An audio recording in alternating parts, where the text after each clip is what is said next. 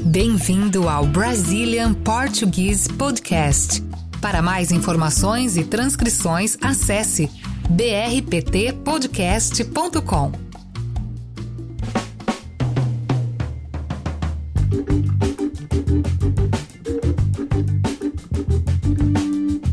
E aí, pessoal, estamos aqui hoje para gravar o último episódio de 2021. Isso, depois de muito tempo. É, depois de algum tempo aí sem gravar, nós tiramos um tempinho hoje para fazer esse episódio para vocês. Nos últimos dias a gente teve pouquíssimo tempo para dedicar ao podcast então, esse episódio é também uma espécie de pedido de desculpas, talvez? É, a gente se cobra bastante porque a gente gostaria de ter uma frequência, né? É, uma dedicação maior com esse projeto. Mas aí nos últimos, nas últimas semanas a gente foi engolido aí pela rotina de trabalho, é, essas coisas de final de ano, enfim. E sobrou sobrou pouco tempo pra gente. Para quem não sabe, a gente começou esse projeto durante a pandemia, em 2020, outubro de 2020. Então a gente estava trabalhando em casa, a gente tinha bastante tempo livre e esse projeto é mais um desses muitos projetos que as pessoas criaram durante a pandemia. Mas em 2021 as coisas começaram a voltar ao normal. No meu caso eu sou professor e eu voltei a trabalhar presencialmente, dar aulas, né, presencialmente. Para quem não sabe, o professor não só dá aulas, né? Também tem toda essa questão de preparar aulas, enfim a parte burocrática da escola e isso consome bastante tempo. Sem falar que é um trabalho bem estressante. Esse ano me estressei bastante no trabalho, foi um, um ano bem difícil para mim. Depois do segundo semestre, a vida meio que começou a voltar ao normal aqui no Brasil, né? Então, é, as empresas voltando ao trabalho presencial, uh, os encontros com as pessoas, com os amigos, enfim. Então veio tudo isso de uma vez. É, no meu caso, eu sou professor, mas nos últimos dois anos, 2019 e 2020, eu recebi um convite para trabalhar na Secretaria de Educação da minha cidade e eu trabalhava em um setor chamado apoio pedagógico e era um trabalho de escritório. A gente criava materiais didáticos, né? Então eu estava aí longe dos alunos já fazia dois anos. É, agora em 2021 eu voltei para a sala de aula, mas no primeiro semestre não era sala de aula presencial, era sala de aula virtual. Estava dando aulas online, então já foi um período de adaptação e quando eu já estava começando a me adaptar a essas aulas online, a gente voltou para o ensino presencial. E foi difícil porque, de certa forma, eu meio que posso dizer que eu estava um pouco desacostumado, talvez. Talvez você e os alunos também, né? É. Vindo aí de, de mais de um ano, sem ir presencialmente à escola, né? E aí quando eu voltei tava tudo diferente, né? A gente tinha que seguir os protocolos, de saúde, todo mundo de máscara, os alunos com a grande defasagem, né, depois de tanto tempo sem aulas, né, propriamente dito. Então foi bem difícil nesses últimos meses é, dar conta da defasagem dos alunos, questões de disciplina, que depois eu posso falar um pouco mais, talvez em outro episódio, né? Sim. Enfim, então esses últimos meses foram bem cansativos para mim. Espero que em 2022 eu consiga organizar a minha vida melhor em diversos aspectos, né? E esse episódio é sobre isso, né? Sobre as nossas metas para 2022. Sim, chega o final do ano, a gente fica nessa reflexão, né, do que a gente pode fazer de melhor no ano que vai começar. E é legal esse gás, né? Essa motivação. Então, é isso, o episódio é sobre isso, resoluções de ano novo. Todo ano a gente faz resoluções de ano novo, né? Nem sempre a gente cumpre. Mas no meu caso, essa mudança de um ano para o outro vai servir como, sei lá, tipo, começar do zero novamente. Eu vou começar a trabalhar em escolas diferentes, com públicos diferentes, alunos novos, então eu pretendo não cometer os mesmos erros que eu cometi esse ano. É como se reinventar, né? Exatamente. Isso é muito bom.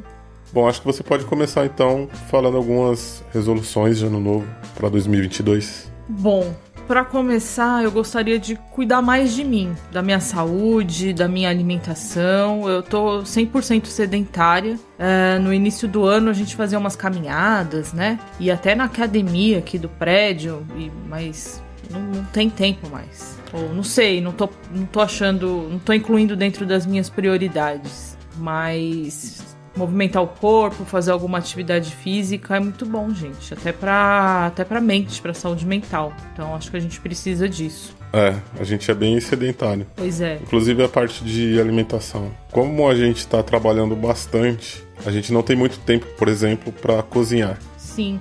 E é algo que a gente gosta de fazer, né? Nós gostamos de cozinhar. É, só que quando você tem que cozinhar depois de chegar do trabalho cansado, é, deixa de ser um prazer e vira uma obrigação. Sim, aí é muito ruim. Né? A, a gente até tenta se organizar nesse sentido, fazer umas coisas antes, congelar e para comer depois, né? Não ter esse trabalho, mas nem sempre é possível. Então a gente fica meio que refém, né? Do, do iFood, de comer fora, enfim.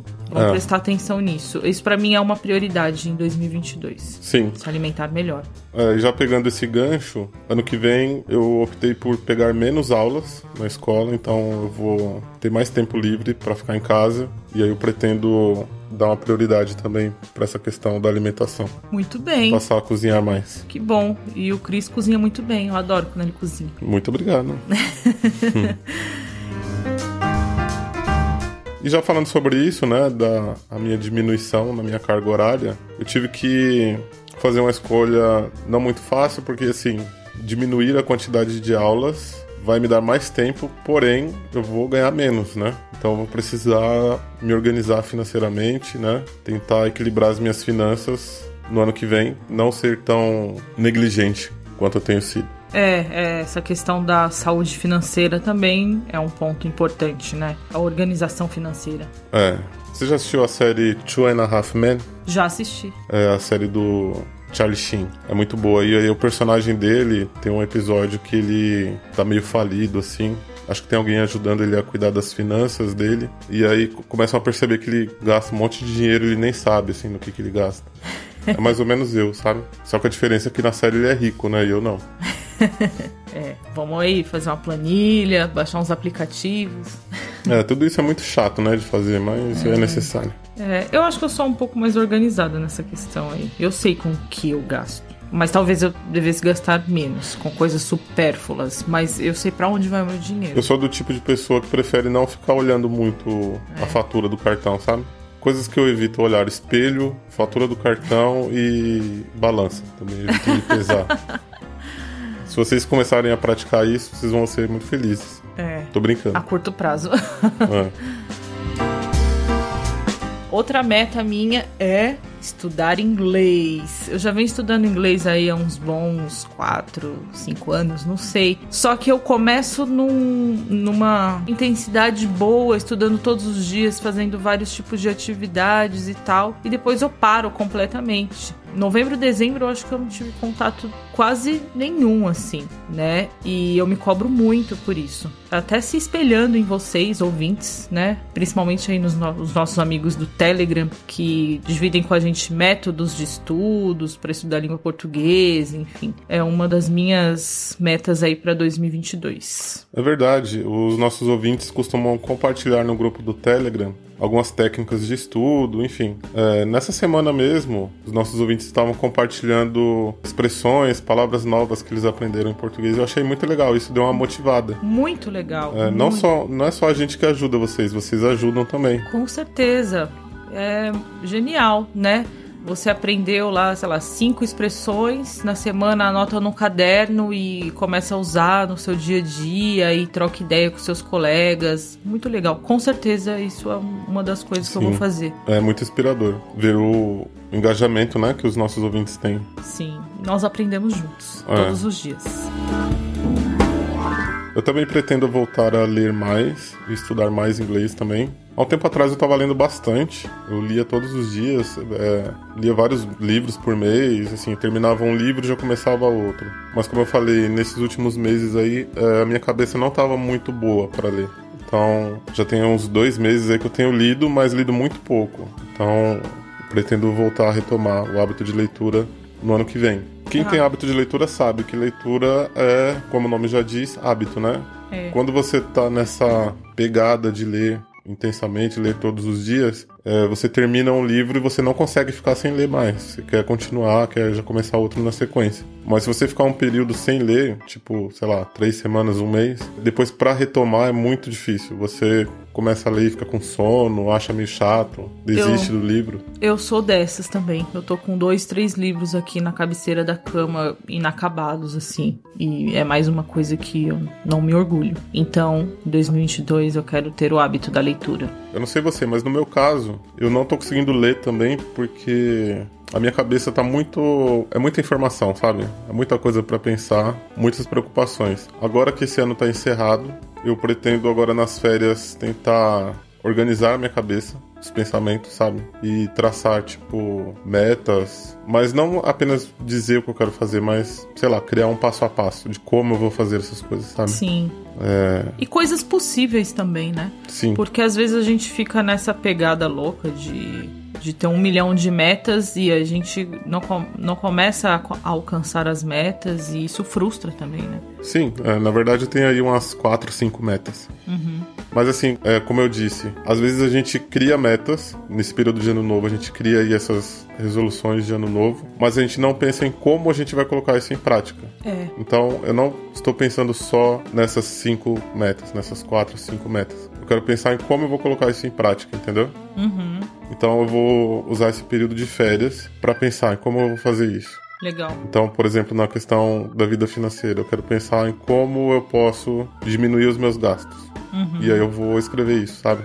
Sim. Com relação à leitura, por exemplo, é, como eu posso aumentar o meu ritmo de leitura? Então, eu pretendo diminuir é, o meu tempo na rede social, Boa. controlar mais isso aí. Aham. Perfeito. Nos últimos dias eu tava bem ansioso, então quando eu tô ansioso eu fico, tipo, vendo o feed, assim, infinitamente. Eu abro o Instagram ou o Twitter e fico infinitamente descendo a barra do feed, Sim. sabe? Talvez isso gere até mais ansiedade, né? Sim, e é um tempo desperdiçado, né? Sim. Você baixou um aplicativo interessante hoje, né? É, eu baixei um aplicativo que limita o seu tempo de uso no- na internet. Você define quanto tempo você pretende usar as redes sociais. Então, toda vez que você entra é, em algum aplicativo de rede social, ele mostra um tipo um cronômetro no canto da tela. E aí ele vai indicando quanto tempo você tá passando, sabe? Interessante isso, hein? E aí quando você atinge o seu limite, ele bloqueia o aplicativo. Bem legal. Acho que vai me ajudar bastante. Com certeza. Bom, o Cris já está de férias, né? Eu ainda não. Eu tenho mais uma semana muito dura de trabalho, a minha última semana do ano. E eu também tô um pouco ansiosa, porque eu sei que eu vou trabalhar muito essa semana. Três dias presencial, dois em casa. E depois estarei de férias. Também com a cabeça limpa para poder pensar aí em 2022. O grande problema é que nós dois somos muito ansiosos. Eu sou tão ansioso, a gente estava conversando sobre isso hoje, que o fato de estar de férias me deixa ansioso. Vou explicar melhor. Eu já estou de férias e agora fico ansioso porque na minha cabeça eu tenho que fazer algo nas férias, entendeu? Então, se eu simplesmente ficar parado assistindo televisão, sei lá, eu já começo a me cobrar, sabe? Eu deveria estar fazendo alguma coisa útil nas férias. Então, eu deveria, sei lá, controlar melhor a minha mente e relaxar um pouco mais nas férias. É, hoje o Cris acordou com essa pegada, né? Então a gente conversou um pouco e decidiu relaxar. O que, que a gente fez hoje? A gente tomou uma cerveja, fez um churrasco, assistimos um filme e agora estamos gravando. É. Tá produtivo. Sim, mas se amanhã eu ficar de bobeira em casa, à noite eu vou ficar me sentindo muito mal porque eu vou achar que eu não fiz nada de produtivo nas férias, entendeu? É. Se bem que você queria criar uma planilha de coisas pra fazer nas férias, né? Essa é a coisa mais anti-férias que eu já vi na minha vida. É, é que eu gosto de controlar bastante o meu tempo. Mas você não deveria fazer isso, né? É, tá vendo? Eu não consigo relaxar nunca. É, a gente precisa passar no psicólogo, É, no analista. é.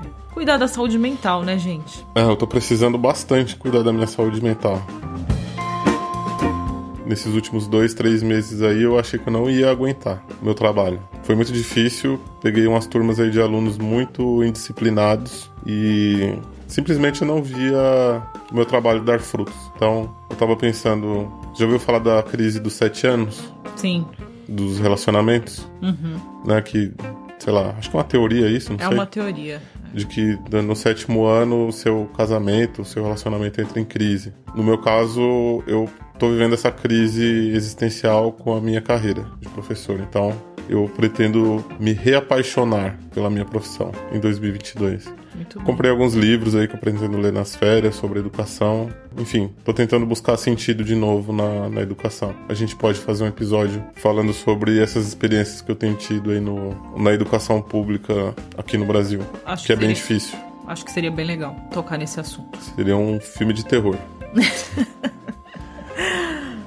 Ai, a Acho gente vocês ri pra não chorar. É isso aí. Ah, uma expressão brasileira, rir pra não chorar. É, anotem. É isso aí.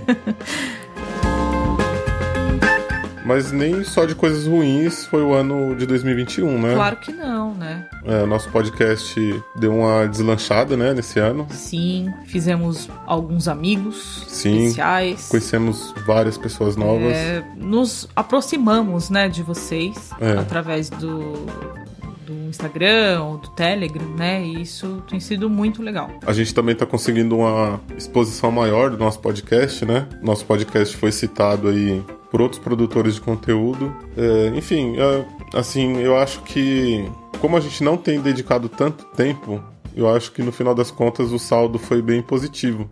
Então eu fico imaginando se a gente se dedicasse mais, se a gente tivesse mais tempo para se dedicar ao podcast, acho que seria, acho que a gente conseguiria ainda resultados melhores. Sim, e alcançar mais pessoas, né? Sim, mas já tem ido muito bem. Sim. É, bom, eu também aprendi a dirigir, olha só. Meu Deus, isso vale um episódio urgente. Aos 35 anos de idade, aprendi a dirigir. É, a gente promete que vai falar sobre isso. Isso aí. Dirigindo no Brasil vai ser o nome do episódio. Bom, e tem outras coisinhas legais que aconteceram também, mas a gente pode falar sobre isso depois. E É isso. Daqui a pouco a gente tá de férias, vai ter mais tempo. Talvez a gente faça uma pequena viagem, compartilhe com vocês também. é, eu não quero prometer nada, mas eu acho que com mais tempo a gente vai poder se dedicar um pouco mais ao, ao podcast. A gente pode tentar aí lançar os, os nossos episódios com a regularidade maior, mas como eu disse, não vou prometer nada, né? Aquela história de criar uma planilha nas férias, eu não quero fazer isso. Como a gente ficou bastante tempo aí parado sem gravar, a gente tem bastante gente para mandar recado, né? Um abraço pro Tommy da Inglaterra, Um abraço também para Rose Andrade, Lauren, também da Inglaterra, que entrou no nosso grupo do Telegram. Um abraço pra Nelise.